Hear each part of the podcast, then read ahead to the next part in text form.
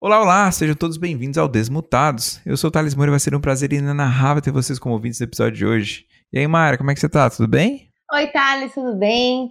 Tô ansiosa para mais uma gravação sensacional e eu já queria adiantar que o nosso convidado de hoje, ele é especialista em um tema que eu tenho bastante interesse, que é análise de comportamento. Sim. Então, assim, eu tenho certeza que a conversa de hoje vai render muitos conhecimentos para nós e para os nossos ouvintes. Com certeza. Hoje a gente vai bater um papo com o Henrique Carpegiani, que é especialista né, em análise de comportamento, psicologia espor é, do esporte, né, psicologia do esporte e gestão estratégica de pessoas. Ele já atuou em várias frentes legais, aí já atuou com atleta olímpico, várias modalidades, é, com LOL, crossfit, remo, várias coisas bacanas. Ele é sócio de duas empresas também focadas em, em psicologia, a Carpse e a Trip Team, é, Tribe Team, desculpa. E é, hoje ele também é sócio apresentador da Workstars, onde ele fala bastante sobre games de forma geral. E, além de tudo isso, ainda é psicólogo, psicólogo da equipe de esportes do Flamengo, ou seja, um cara com um currículo riquíssimo aí que está atuando bastante. Exatamente. Então, bora para o episódio.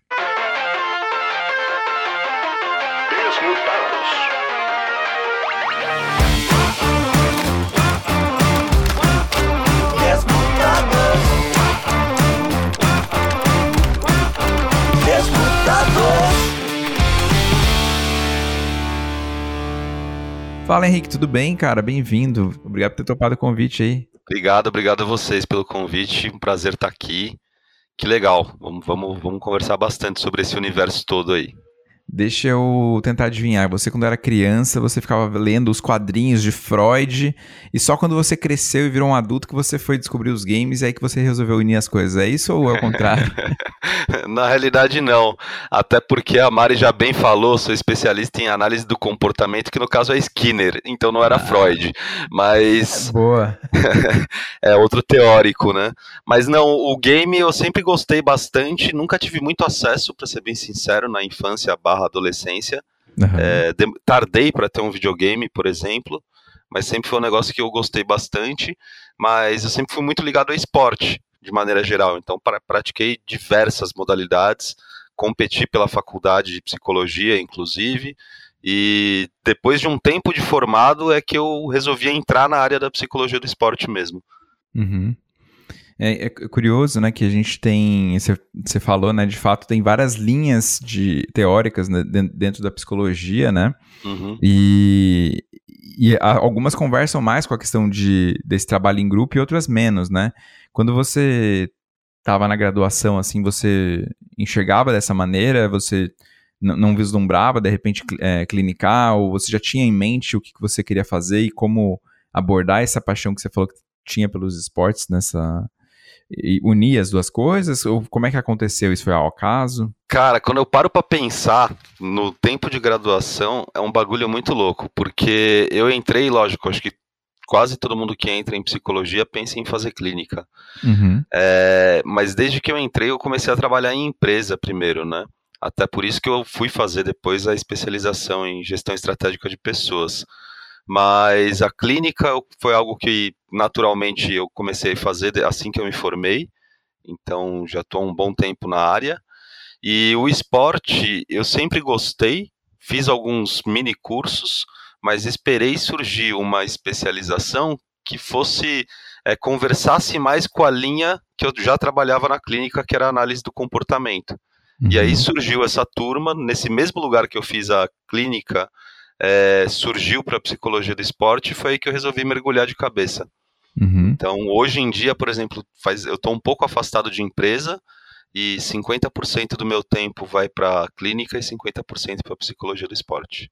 Ah, então hoje em dia você está também clinicando. Né? Também, também. Bacana. Uma dúvida que eu tenho, assim, que eu tenho um amigo, né, que é psicólogo, ele joga também games comigo, assim, e a gente já debateu algumas vezes sobre isso, que eh, na psicologia do esporte, acho que você, você vai saber responder bem, é, tem uma, uma, não sei se uma diferença é a palavra correta, mas quando você atua para uma empresa, né, no caso, e quando a gente considera um time de esportes, por exemplo, também é uma empresa, né, uhum. é, você enquanto né, psicólogo, você presta serviço é, para o time né, ou para o dono do time, ou os interesses dos jogadores, né, dos indivíduos, é, são a prioridade? Como é que existe um conflito nesse sentido, assim, de é, sabe, de putz, de repente eu preciso né, trabalhar alguma coisa com, com um indivíduo aqui, mas isso não conversa necessariamente com o propósito do time, o objetivo do time né, numa dada época. Como é que é para você isso aí? O Thales, eu acho que é um pouco diferente, porque quando a gente fala de psicologia do esporte, mais especificamente na área que eu trabalho, é voltado para aumento de performance.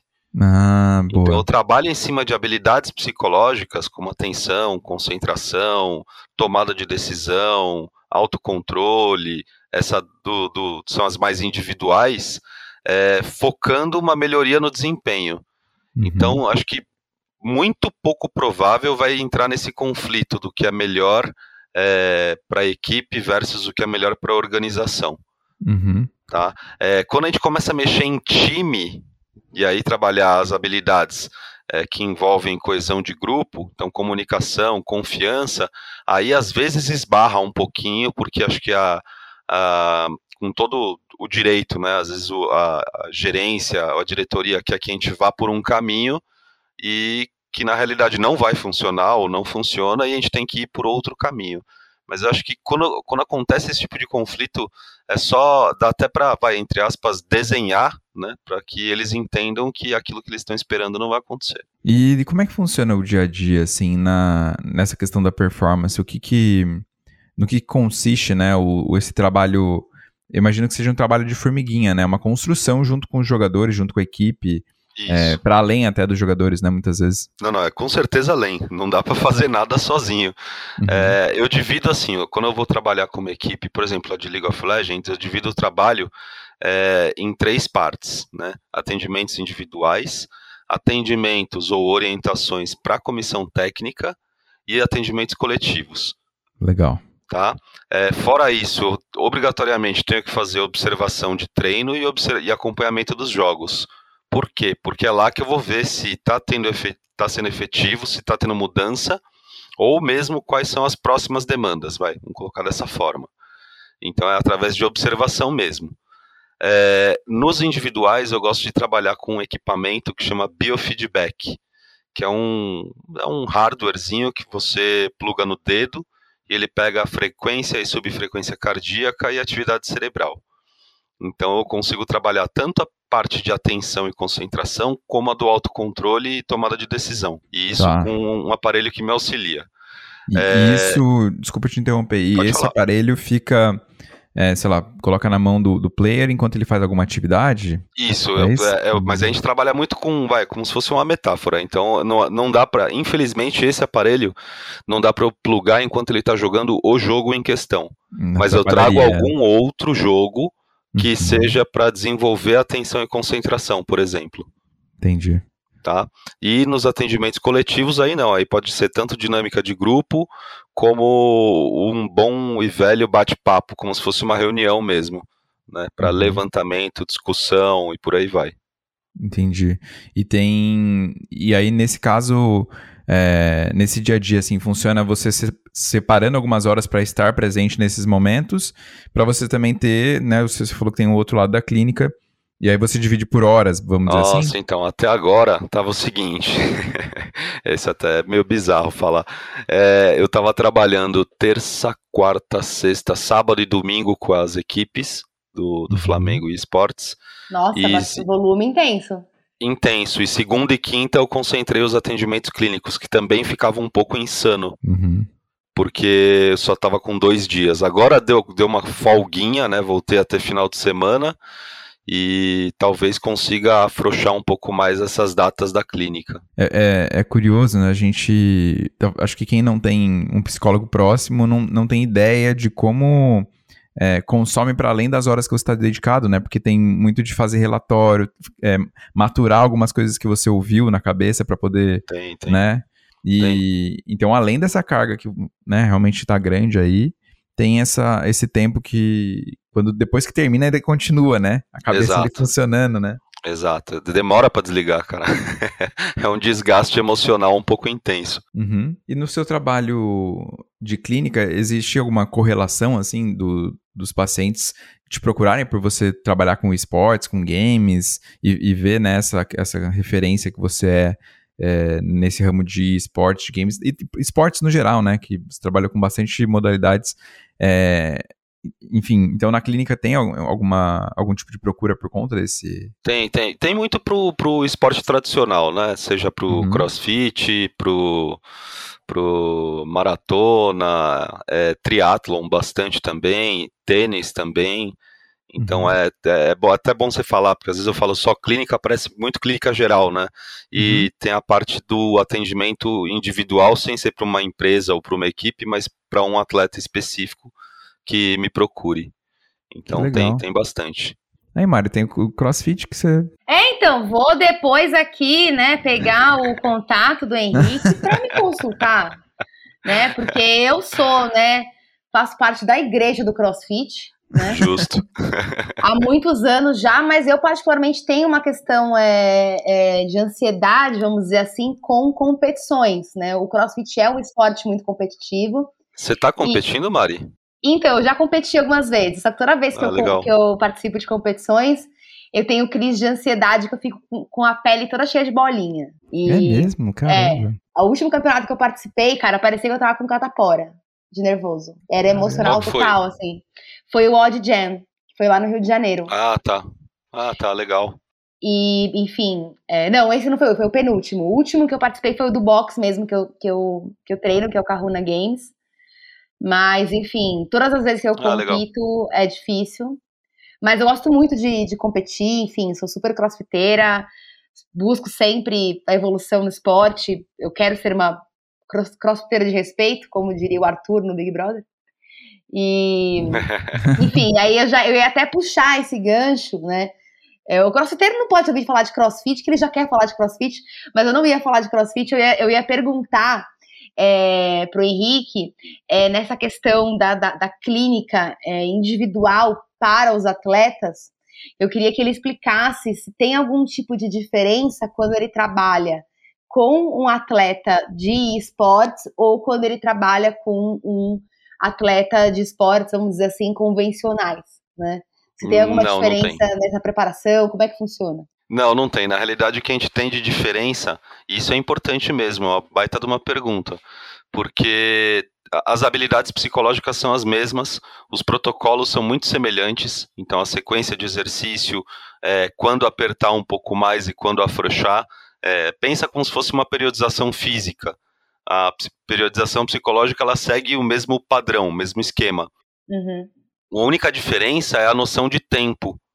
Então, você pega um atleta de esporte tradicional, seja a natação, o crossfit, o tênis, existe um, um, um, período de maturação em que vai demorar um determinado tempo, vai, vamos pensar aí que curto prazo são seis meses, médio um ano e meio e longo o ciclo olímpico, quatro anos. E no esporte eletrônico, essa lógica não existe. Então, o longo prazo, a noção de longo prazo deles é um ano. Então, uhum. os, as próprias melhorias, as próprias, o próprio desenvolvimento, ele precisa ser mais acelerado. Uhum. Então, acaba virando, ficando um pouco mais intenso. Tá? Então, existe só essa diferença que é a noção de tempo e quanto tempo eu tenho para que, o, que o atleta ou player saia de um ponto A e chegue num ponto B. Essa é a única diferença. É isso que eu ia perguntar. É, eu, eu, eu, achei que eu ia ser muito pragmático perguntando isso, mas você até usou um, um termo que eu achei interessante. Sair do ponto A e ir para o ponto B. É, que tipo de, de, diferenças, né, que são perceptíveis, assim, para quem de repente está olhando de fora, de, antes e depois de um trabalho é, desses que você faz tanto em grupo ou quanto individual, para na questão de, do ciclo, seja ele olímpico, seja de um ano que você falou dos esportes? Então, isso vai ser muito. Eu não gosto da palavra também subjetiva, porque uhum. vai depender muito do que, que se quer observar. Porque nem tudo que é melhorado é, é, é observável para quem está de fora. Então a Mari uhum. citou, por exemplo, que ela vai participar de um campeonato e ela fica muito ansiosa. É, tirando o fato de que algumas pessoas que a conhecem podem ver essa mudança de pele, alguma coisa assim, é muito é um estado muito mais interno do que externo. Verdade. Então uhum. depende muito do, do que, que você quer observar. O atleta consegue perceber essa melhora, por exemplo, no autocontrole, no gerenciamento de estresse. Uhum. mas não necessariamente quem está assistindo consegue ver essa melhora nesse comportamento em si, que é Sim. o do, do autocontrole, mas consegue ver que ele está, sei lá, mais solto jogando. Uhum. Isso ele consegue. Então, é, essa é a grande diferença, assim, depende muito do foco do trabalho também. Né? Eu falo gerenciamento de estresse, porque é, é, foi a primeira coisa que eu pensei na hora que a Mari falou isso do caso dela. É, criar tipo algum protocolozinho para ensinar ela a gerenciar estresse melhor, a como absorver aquilo que potencialmente é, é ameaçador, né? Uhum. Então isso leva um pouquinho de tempo, mas não leva tanto tempo, por exemplo, como você pegar alguém que tem dificuldade de se comunicar e é uma pessoa que já tem mais de 18.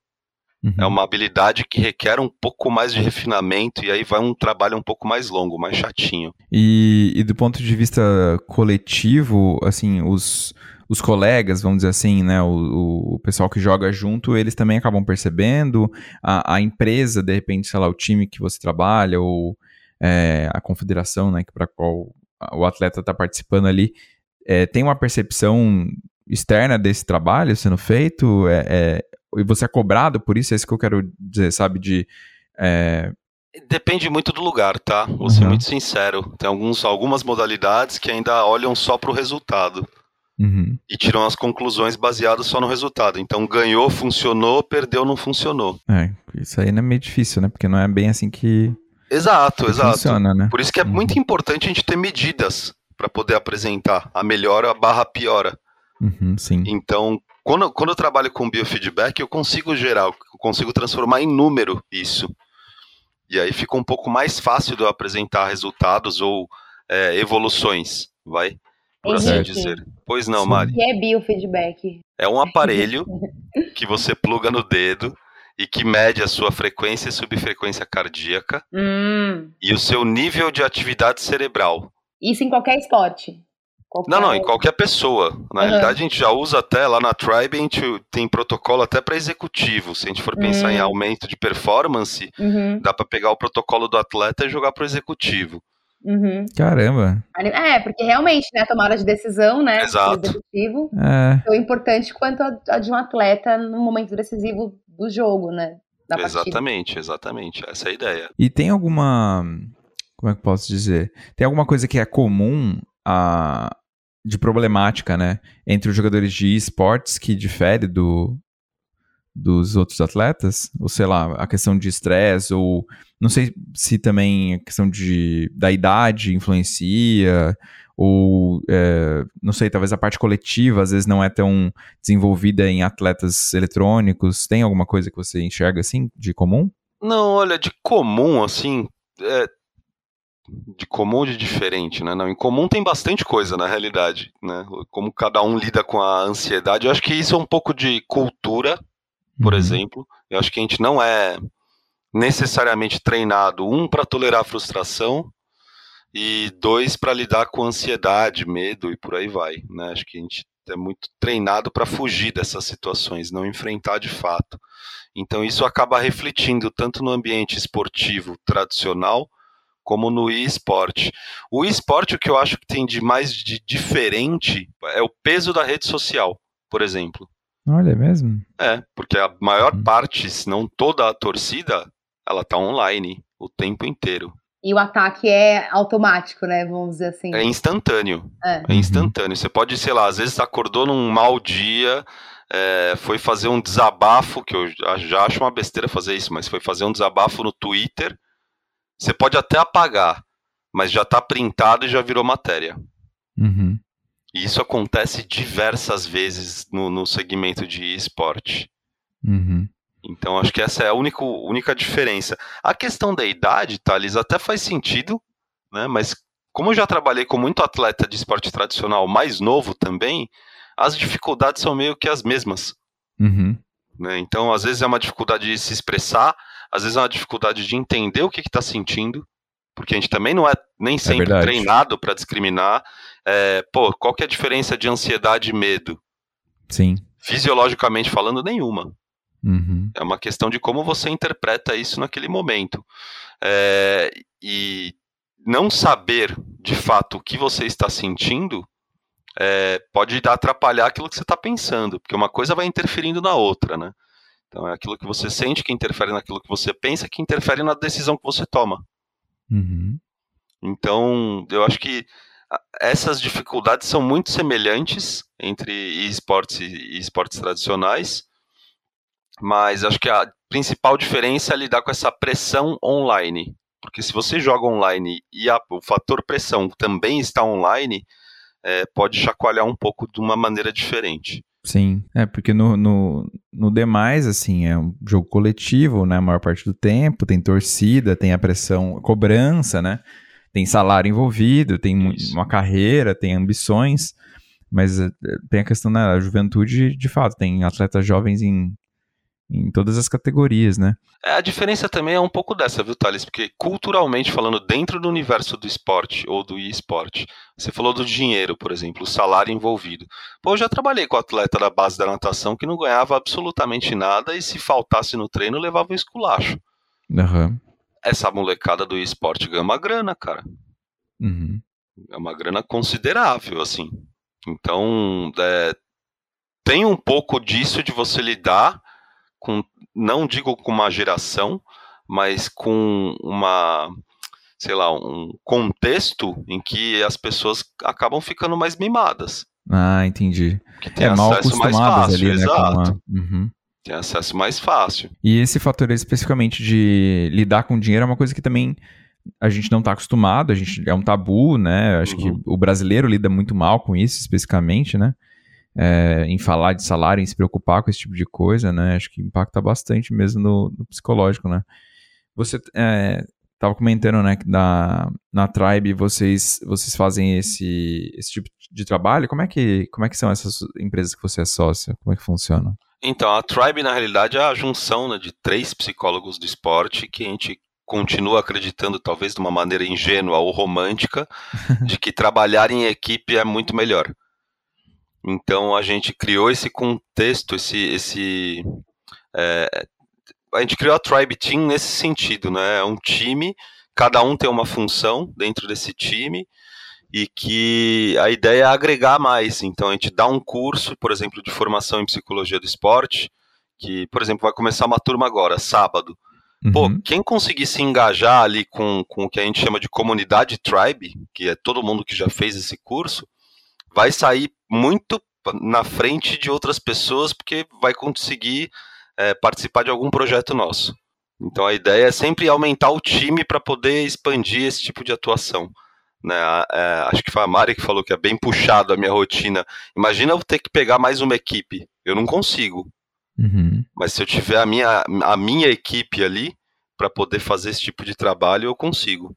Uhum. Então a Tribe é bem essa ideia, é formar e trabalhar com, com no campo, é, ir para o campo trabalhar. Você acha que tem um falta profissional de ah, psicologia falta. pronto para trabalhar com esportes, falta, esportes falta. no geral e esportes? Falta, falta. Até é. porque a gente está tendo um boom né, de procura por psicologia do esporte, o que por muito tempo foi um tabu. Em, acho que só no futebol continua sendo, na realidade, que é difícil você ter um psicólogo do esporte que trabalhe com, os, com as grandes equipes é, todas as outras modalidades aceitam e procuram. Ah, que legal. Bom, pela infinidade de modalidades, imagino que o campo seja grande, né? Enorme, enorme. Uhum. E não, não só os olímpicos, né? Tipo, onde já se viu, tipo, tem psicólogo do esporte trabalhando com crossfit. Uhum. Então, é, é, um negócio um pouco diferente, mas é muito do, de uma demanda que as pessoas percebem quando elas se deparam com uma dificuldade num campeonato, como Sim. a própria Mari falou. Então, é, espaço tem bastante. O, o medo que a gente tem lá na Tribe, inclusive, e por experiência, é que tem muito psicólogo que não faz formação em psicologia do esporte e quer se aventurar no universo. E encontra dificuldade em alguns não, aspectos? Aí, desculpa a expressão, mas aí caga, né? Uhum.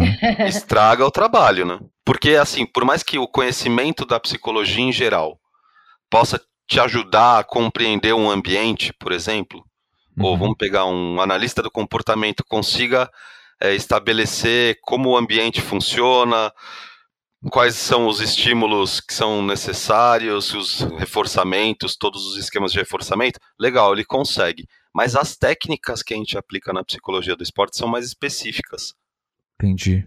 Então, se você não tem acesso a essas técnicas previamente, você vai não só se queimar no mercado, como potencialmente queimar toda uma área que demorou para se estabilizar. Uhum. Então a grande preocupação é essa. Quando você fala tem muita gente, tem muito espaço, tem muito espaço. Tem muita gente, tem muita gente se aventurando. Uhum. E aí é o medo, né? É, como a demanda tá grande, né? Porque eu, eu ia seguir com uma pergunta que é a seguinte. Então, por exemplo, se, é, que tipo de, de, é, de perda, acho que já está até respondido, mas eu vou só né, colocar. Uhum.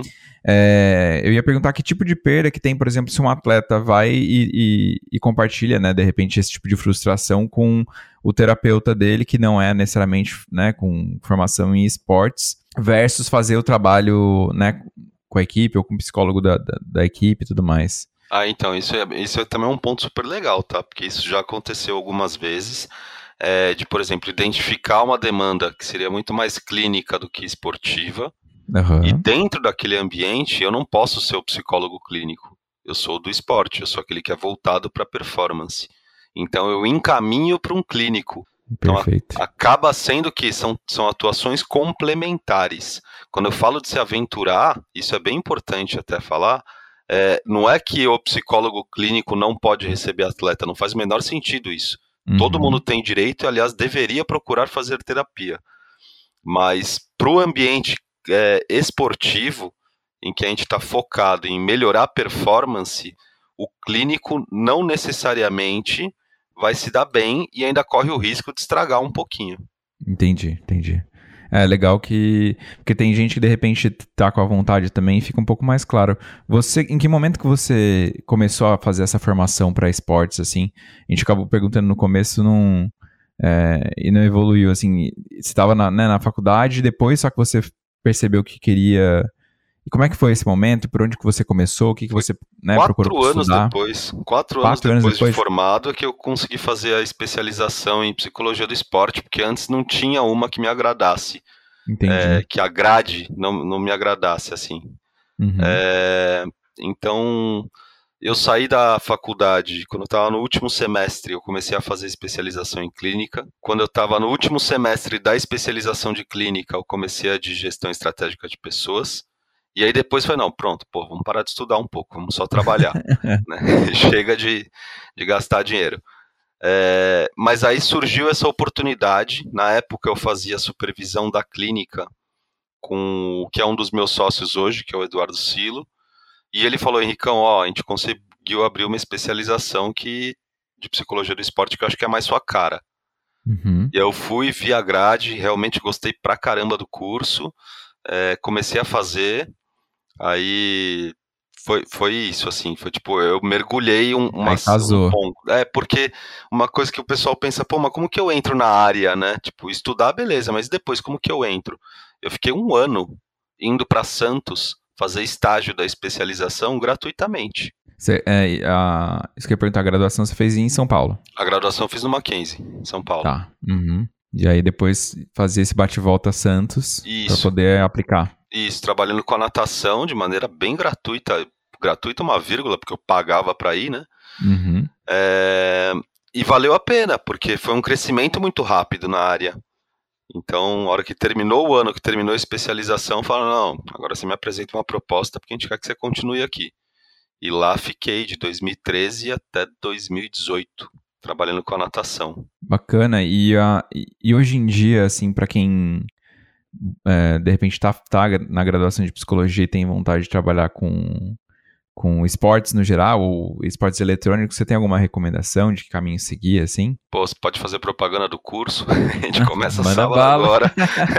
Não, a gente está fazendo um curso de, de formação, né, um curso de extensão, na realidade, em psicologia do esporte, é, que aborda de maneira geral. Então, aborda as técnicas, as estratégias, como entrar no mercado, e um pouco de, de modalidade coletiva versus individual e um pouco de esporte também. Essa é uhum. uma das formas. Na realidade, esse é um curso que a gente já faz desde 2016.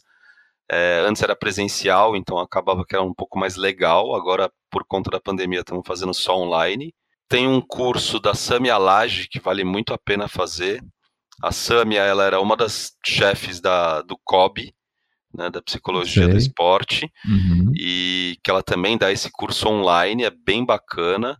Ela é uma pegada um pouco mais daquela parte clínica no esporte, uhum. que você perguntou anteriormente, então vale muito a pena ir atrás disso também.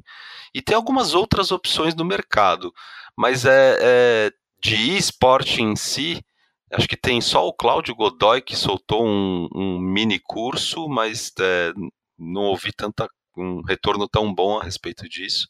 Uhum. E eu devo lançar um também voltado só para esporte, um mini curso agora em outubro, se eu não me engano. Ah, legal. Então quem estiver ouvindo aí e tem essa vontade, fica de olho depois a gente vai passar os, os contatos do Henrique, você fica ligado nas redes aí que que tem, tem coisa vindo então, que legal. Tem, tem bastante coisa vindo. Eu ia perguntar que assim, você falou que né, começou ali na natação, trabalhando até gratuitamente, e aí depois você teve bastante experiência ali com outras modalidades. Quando que foi a primeira experiência em, em esporte eletrônico? E como é que.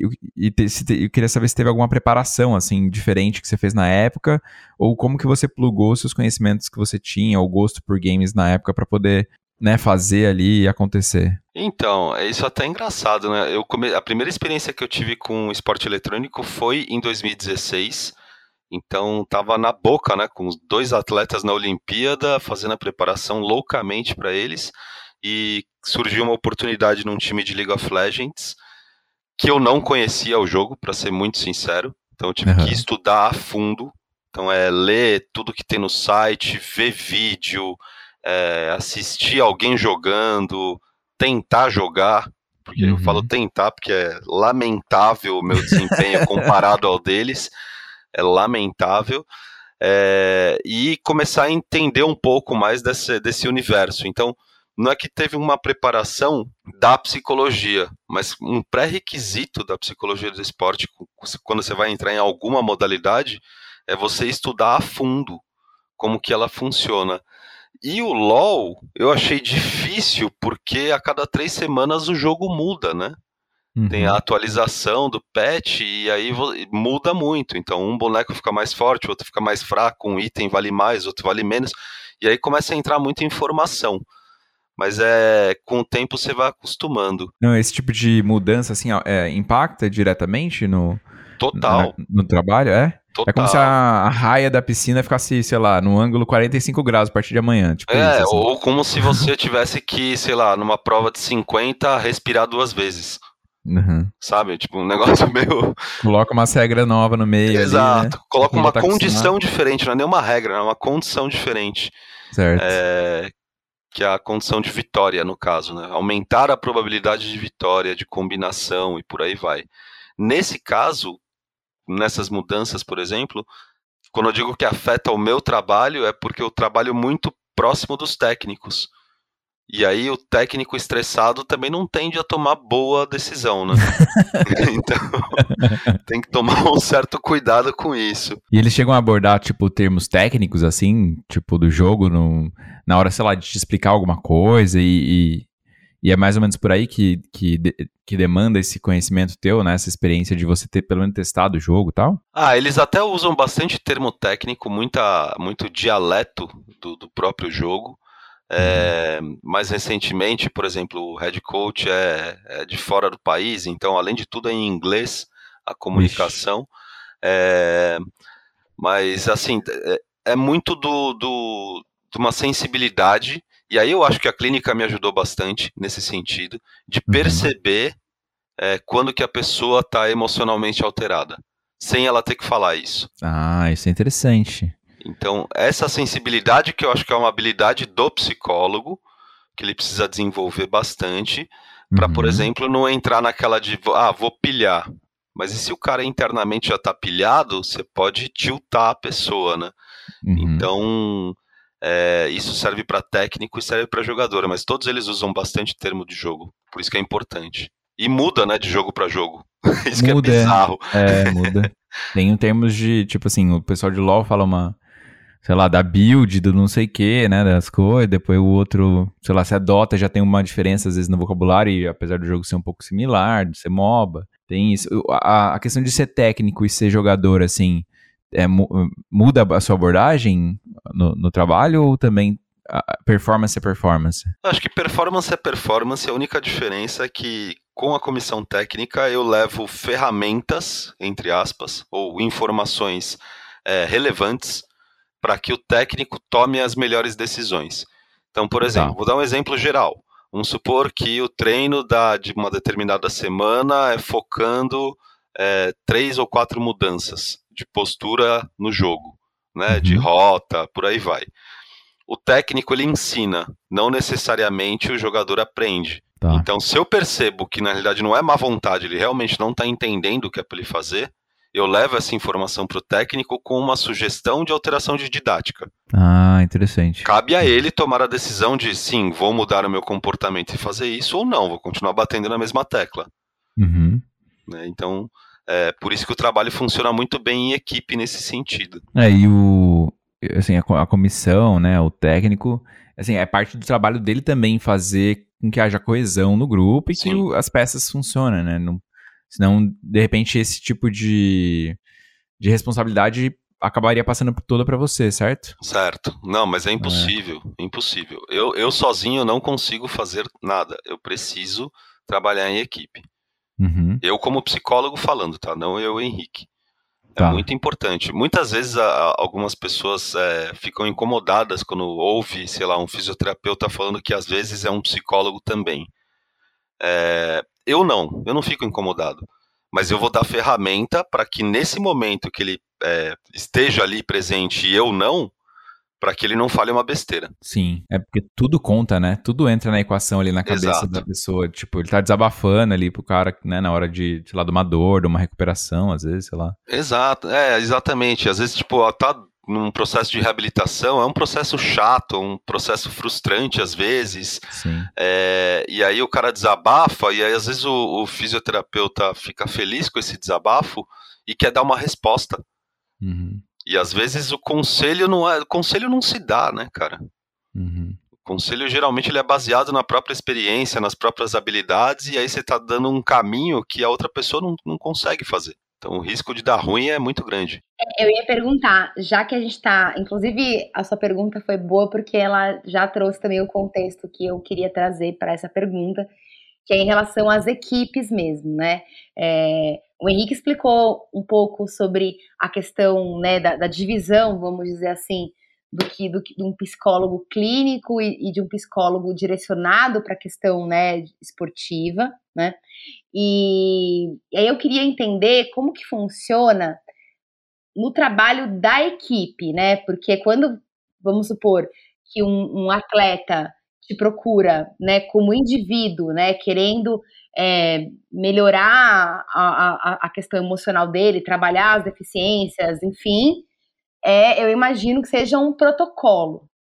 Quando a equipe Isso. te procura, é, eu queria entender como que funciona esse trabalho e se também está, vamos dizer assim, na sua competência, né, no, no caso no job description, vamos dizer assim, uhum. é, sinalizar, por exemplo, qual membro da equipe está é, tá mais propenso a, em um momento de, de tensão, tomar a frente, tomar a liderança, é, assim, como, é, é, vamos dizer assim, direcionar qual que é o comportamento da, dos indivíduos da equipe no momento de competição.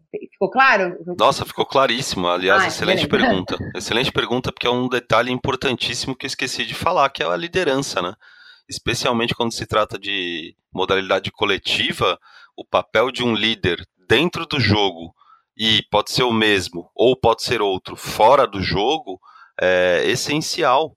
Porque esse atozinho, se falta um, é, começa a ter ou muita participação de todo mundo, e aí vira uma bagunça, ou uhum. nenhuma e também vira uma bagunça, porque não tem um direcionamento. Uhum. Então, vamos lá, por partes, em relação à pergunta. É, como que é feito o trabalho em grupo? Sim, tem muita diferença quando um atleta me procura individualmente é, para quando uma equipe me procura. a, a observação de entender. Lembra que eu falei que eu observo muito treino e competição? Uhum. É, serve muito para eu entender como cada um se comporta, seja em momentos de pressão ou seja num jogo um pouco mais tranquilo, um pouco mais é, leve, né, com o adversário um pouco mais fácil.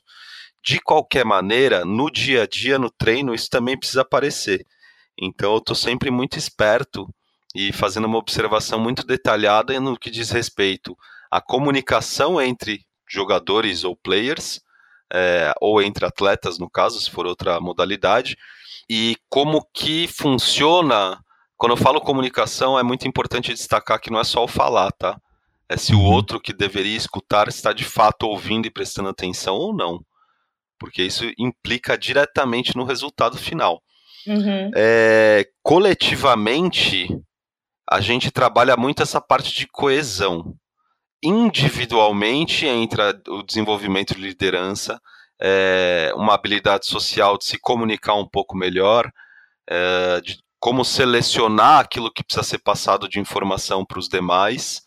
É, filtro, né? Às vezes colocar um pouco de filtro. Isso é um, um, um traquejo mais individual. Então, me, por mais que afete no desempenho do coletivo, o trabalho é feito individualmente. Uhum. Hum. Eu sempre falo que fica mais fácil de entender que é eu promovo a mudança no individual e concretizo ela no coletivo. Não sei se dá para entender. Então, vamos supor, é, tal jogador tem dificuldade de se comunicar. Ele escuta muito, mas ele tem dificuldade de falar ou de chamar a atenção, por exemplo. Uhum, é, eu vou promover isso no individual e numa atividade coletiva ele vai ter o espaço para que ele concretize essa mudança. Uhum. E ali é que eu vou saber, nessa atividade, se ele de fato mudou ou não.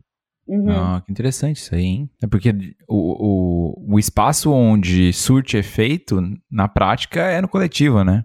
Pelo Sim. menos para esse tipo de trabalho, né? Exato, exatamente. Uhum. E aí, às vezes, no ambiente controlado do individual, é, sei lá, surtiu efeito, mas no coletivo ele ainda tá tendo alguma amarra, daí você consegue identificar, né? Exatamente. Por tá isso que é tão importante trabalhar com os dois ao mesmo tempo. Uhum. É, não interessa se é um atleta individual que me procura ou se é uma equipe que me contrata. Eu preciso, preciso ter esses momentos individuais para promover essa, um pouco dessas mudanças, deixar um pouco mais sensível, inclusive, para aceitar mudar e esses coletivos que é para concretizar isso. E é até por isso que aquela minha primeira pergunta você respondeu, né? Você falou que dificilmente tem conflito, porque a maior parte das vezes vai conversar, né? Porque os objetivos são muito comuns nesse sentido, né? Exatamente, exatamente. Respondi sua pergunta, Mari? Respondeu, respondeu. Ah, beleza. O Henrique, mudando um pouco de assunto, mas não muito, o... Você falou bastante né, da, da, da parte comportamental. Uhum. É, é mandatório que para trabalhar com com performance esportiva, né? O profissional de psicologia tem o background de, de comportamental ou ele pode, de repente, ser psicanalista ou psicodramatista, alguma outra linha? Não, é, não é mandatório, tá? Não existe uhum. uma regra clara disso. É que acho que a, a análise do comportamento acaba facilitando aquela parte de quantificar e poder apresentar de fato uma melhora ou uma evolução. Uhum. Ah, e eu não vou nem entrar muito em detalhe nisso, porque eu falaria muita besteira, porque eu também não sou psicanalista, não sei como que funciona uhum. direito. Mas é, eu acho muito difícil quando você trabalha com inconsciente e com interpretação do inconsciente, por exemplo, você transformar isso em algo tangível, algo uhum. que possa ser mensurável. Então, que é o universo das empresas, né? Do... Exato. Uhum. Do esporte tá. também, né? Inclusive. Então, é, tá, tudo é, é quase que matemático, vai. Então, não é mandatório, mas facilita você a apresentar evolução, protocolo, e o que a gente tem visto de publicação de pesquisa, pelo menos no universo mais científico mesmo, grande parte ou é comportamental ou é comportamental cognitivo. Ah, é, o cognitivo também conversa bastante, né? Também, também. Até porque a base filosófica é a mesma da comportamental. Uhum, certo. Interessante. Hoje em dia, você não tem tempo livre, como a gente já sabe, mas caso você, hipoteticamente, se você tivesse tempo livre, você joga alguma coisa de, de games, isso mudou um pouco sua visão de games depois que você começou a trabalhar com isso, pro seu lazer, né? Considerando que você tiver, tenha tempo para jogar. Não, então, é assim, é, no começo, é, eu até brinquei que eu tentei jogar LOL, né? É, uhum. Eu jogo de vez em quando, mas meramente para me distrair. É, não é, uhum. eu, eu, tento não pensar no trabalho nessas horas. Até porque a, a, a, ranqueada aqui no Brasil não é, muito, não é um ambiente muito saudável, né? oh, é um psicólogo dizendo isso, hein, galera? Então, Nossa, pelo amor de Deus, cara. Eu juro que às vezes, é, quando alguém, eu vejo começa a rolar uma discussão no chat, eu já, a vontade que dá é de abandonar o barco mesmo, cara. Tipo, perde o prazer total de estar ali jogando. É. Mas eu gosto muito de videogame. Eu gosto de jogar um jogo de futebol, pode ser o FIFA ou o PES, qualquer um dos dois. É, alguns de RPG, assim, uma pegada mais RPG, eu gosto bastante também. Então, é, Dragon's Age, eu acho bem legal. O próprio. A pegada do é, The Last of Us, se eu não me uhum. engano, eu acho bem legal também. É, então, com história e tal. Né? Exato. Com, tudo que envolve história eu acho bem bacana, bem bacana uhum. mesmo. Ah, bacana. É legal que você consegue. A gente sempre pergunta isso porque tem, é, tem gente que acaba se envolvendo com esporte eletrônico ou com games de alguma forma e isso acaba com, contaminando, não sei se é a palavra, mas influencia um pouco, né, de como essa pessoa lida com isso na hora do lazer, né? E, mas acho que, né, no seu caso aí dá para separar bem, né, pelo que você está dizendo.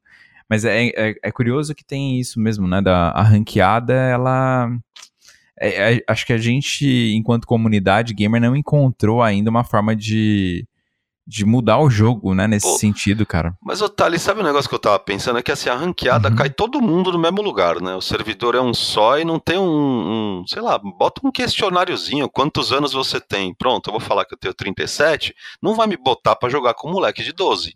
Uhum. Né, é só isso já dá um, já cria um, um padrão ali, né? Uma, é, me, me bota com outro cara de 37 que eu tenho certeza que ele é um cara que não trabalha com isso, que tá ali uhum. pra se divertir e que não tem o mesmo reflexo de um cara de 15. Uhum. Então vai ficar menos bravo. Vai ser é, talvez mais expectativas, né? É, é, mais empático, as expectativas tão, talvez estejam um pouco mais alinhadas, né? Exatamente. Tanto é que eu não jogo do, os do, do, do, PlayStation, por exemplo, eu não jogo online. É só uhum. o jogo mesmo. Para mim é só para eu distrair. Eu esqueci de falar do Call of Duty, por exemplo, voltou a moda dele, mas eu adoro. É um FPS que eu gosto, assim. Aham. Uhum. É, não, mas isso é total, assim, é um, é um bom ponto, assim, é, tem que, teria que pensar também qual que seria a buro, é, burocracia disso, né, porque é, imagino que pelo menos a maioria dos, dos players teria alguma resistência em, em, sei lá, fazer algum questionário ou ter alguma, algum tipo de separação, assim, mas é, é interessante porque faz todo sentido, porque hoje, hoje mesmo eu tava jogando uma partida de CS com um amigo meu e aí a gente falou, meu, ao invés de jogar, né, no, tem, tem dois, duas modalidades, dá pra jogar no, no, no próprio né, Counter-Strike da, da, Valve ali, que eles têm o, o, matchmaking deles, e tem a GC, né, que é um servidor separado, né, fora, uhum. é, que costuma reunir pessoas que levam um pouquinho mais a sério o competitivo. Não, que, não necessariamente quer ser pro player, nada disso, mas ah. não vai desistir no meio de uma partida, sabe? Uhum. Não, não, tá, não tá ali pra zoar, pra ficar trolando o jogo dos outros. Só o fato de ter esse filtro, né? No, no caso, né, que a gente fala da, da, da Gamers Club ali, que é a GC, putz, já, já, já, já tem outra vibe o jogo, sabe? É meio isso que você falou, de repente, putz, parelha ali, assim, conecta uma galerinha que tem a mesma vibe. Então, tipo, se você tá perdendo de 10 a 0, não é uma galera que vai desistir, uhum. entendeu? É, é uma galera que vai tentar, tentar empatar para poder levar pro, para prorrogação, tipo, então esse tipo de, de casamento de coisa é interessante, esse pare, parelhamento acho que é uma palavra boa para isso, né? Sim, sim. De, de estar um pouco mais alinhado à expectativa dos jogadores para evitar esse tipo de coisa, porque é uma discussão que a gente sempre traz aqui, é difícil pensar uma solução para isso, né?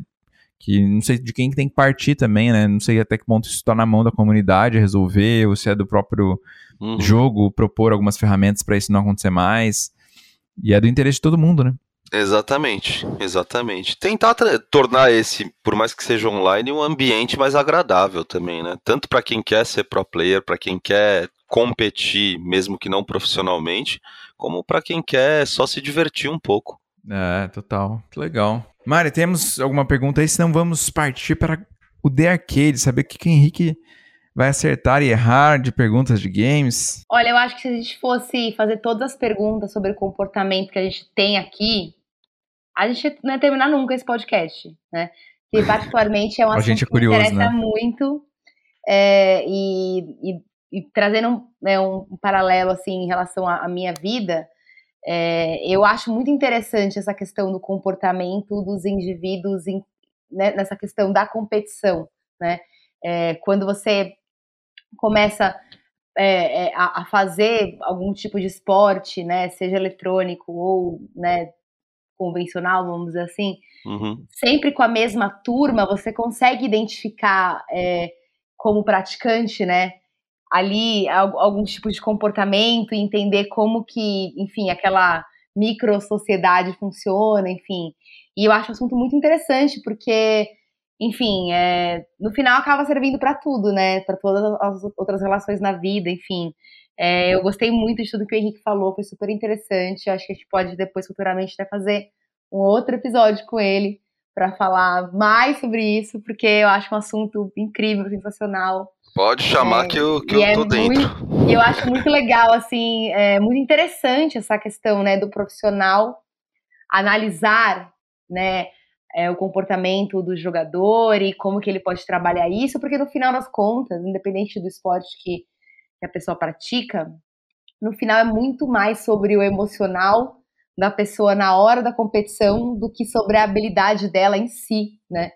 Muitas vezes a gente vê atletas que são muito bons com o esporte em si, Uhum. mas na hora do vamos ver, da competição, da pressão, ele peida, né? Então, no final. Ou a- esgota, né, Mari? Ou é, ou também. esgota, né? Enfim.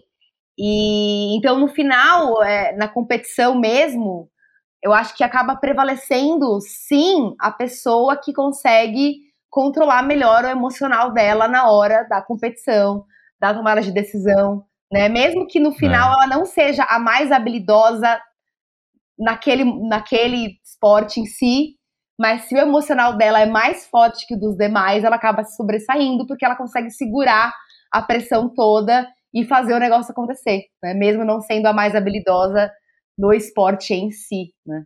Enfim. Não, com certeza. Inclusive, tem um fisioterapeuta que trabalhava comigo que todo ano ele falava para a equipe que iniciava o ano que 98% da, do resultado deles ia se basear em, em é, a capacidade física mais técnica barra tática, por exemplo.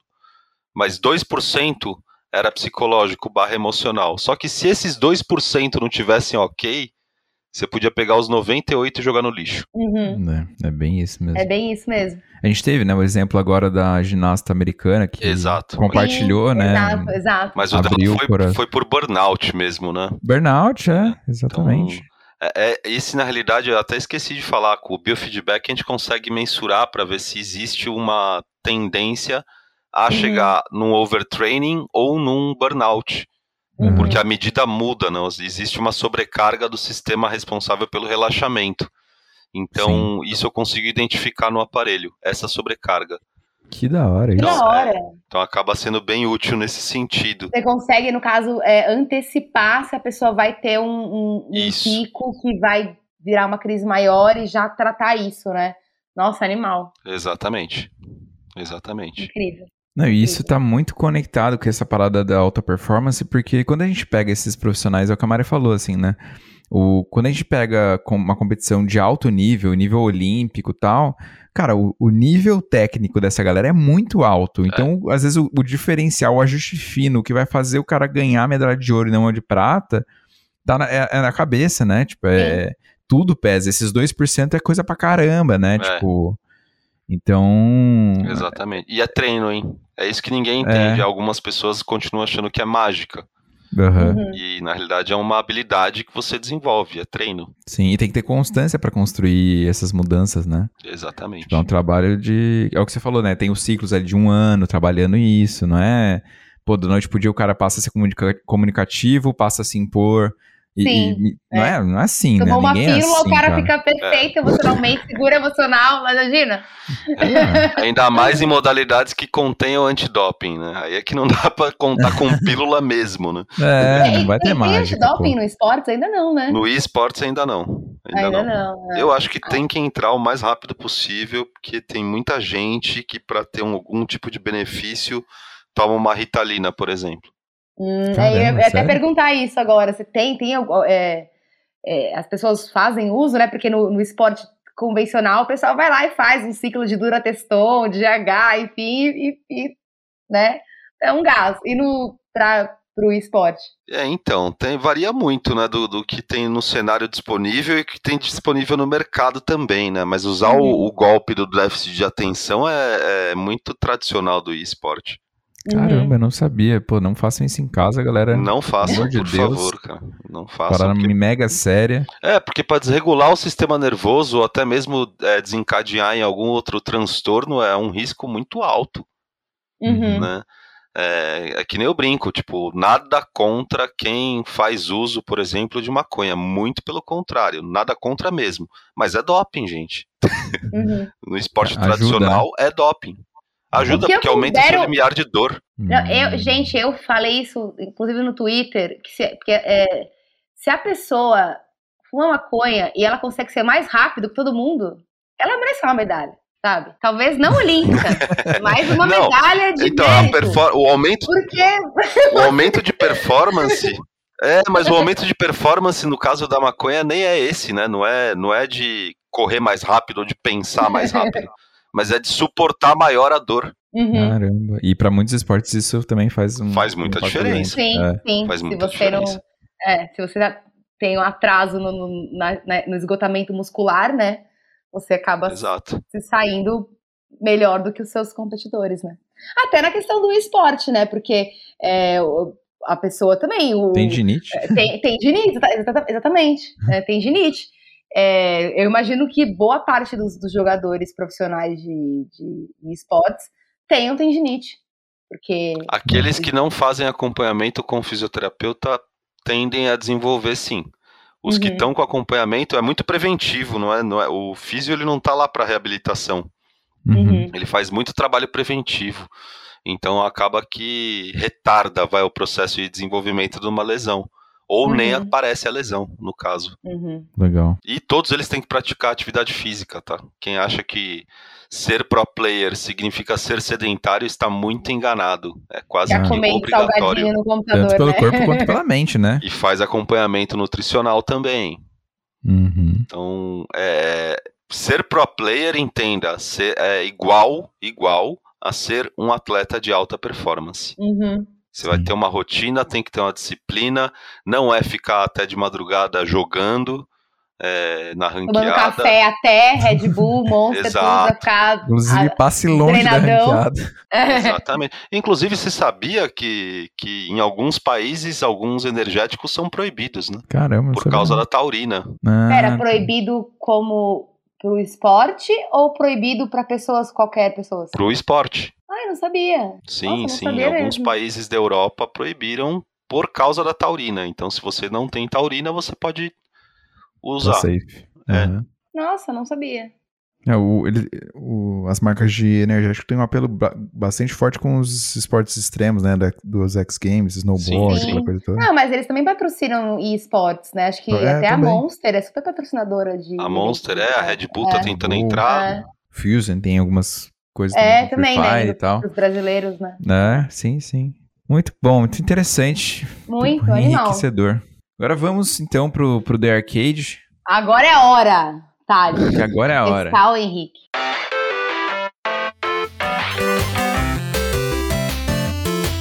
Vamos lá. Deixa eu explicar as regras. Se você tiver alguma dúvida, você me pergunta no final, mas é bem tranquilo. A gente. O jogo é semelhante a um, a um videogame, então você tem duas vidas. Hum. É, e a gente tem três caixas com perguntas de diferentes níveis de dificuldade. Tem a caixa com as perguntas fáceis, com as perguntas moderadas e com as perguntas difíceis. Elas estão embaralhadas. Então você vai ter que escolher uma caixa de A a C e descobrir o que tem dentro. Tá.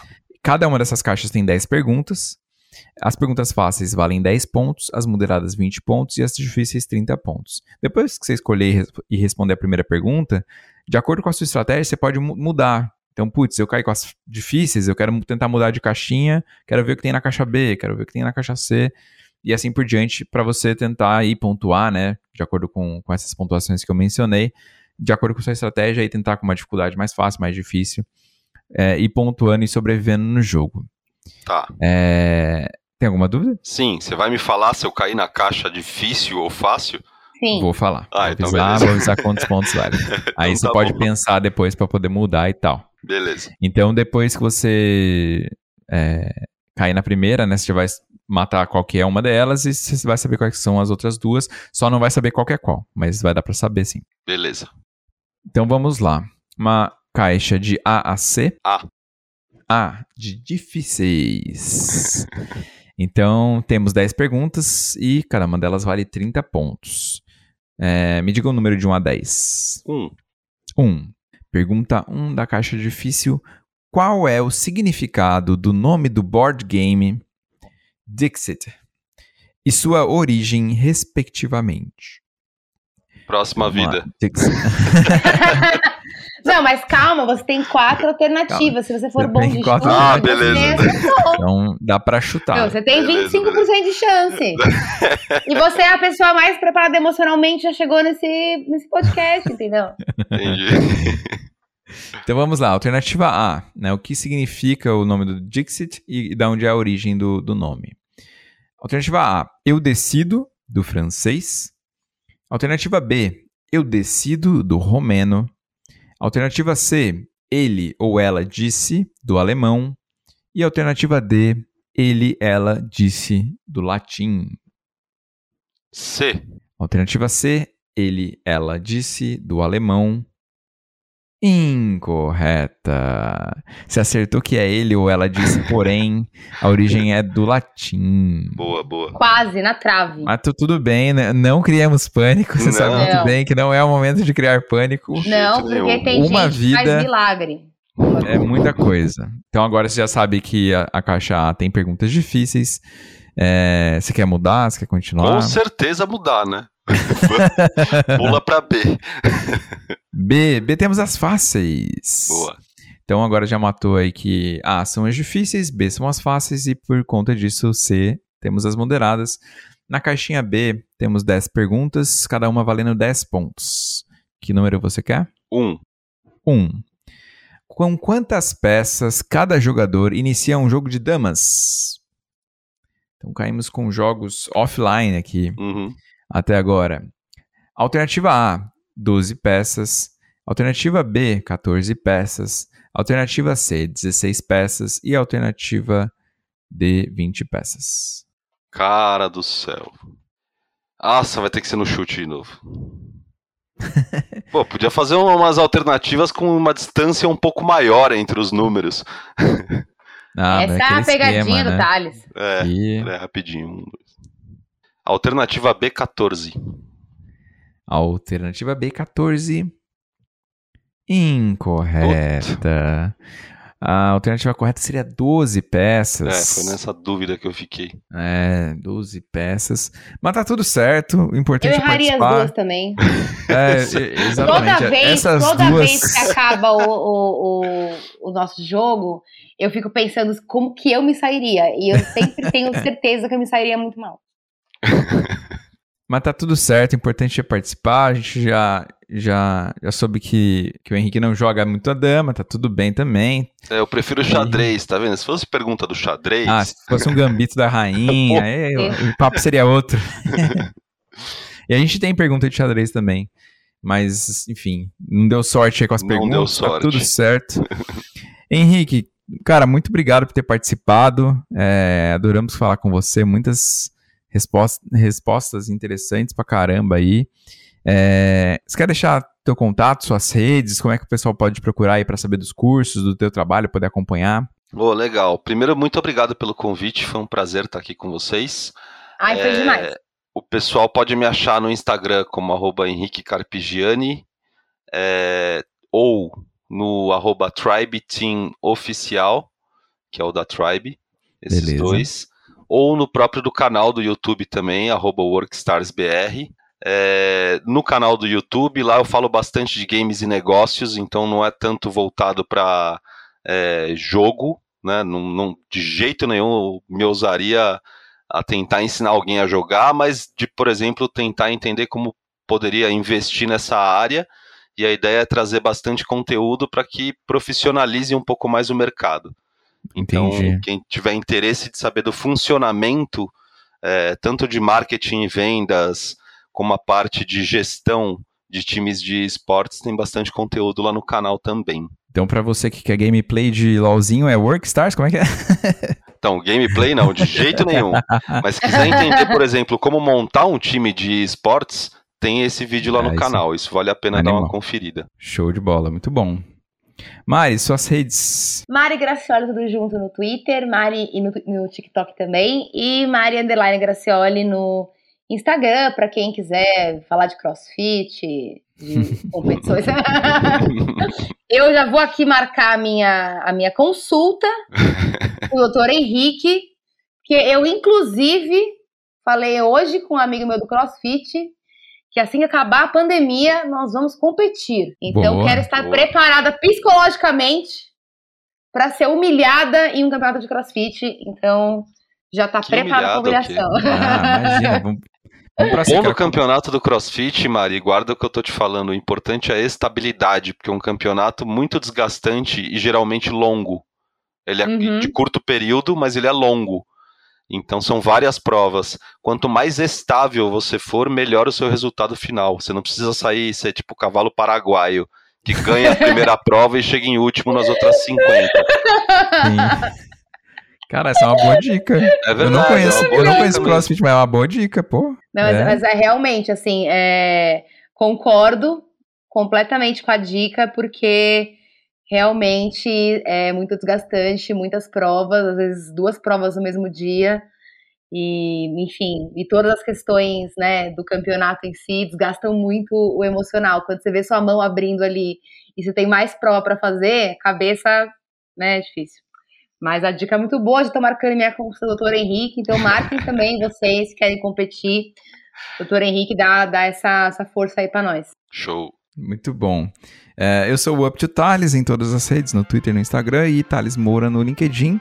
Para você que ouviu até aqui, ganhou dica de CrossFit, campeonato de CrossFit e muito obrigado por ter escutado até aqui. Até o próximo episódio. Falou, gente. Valeu, valeu. Tchau. Ai, gente, foi demais, amei.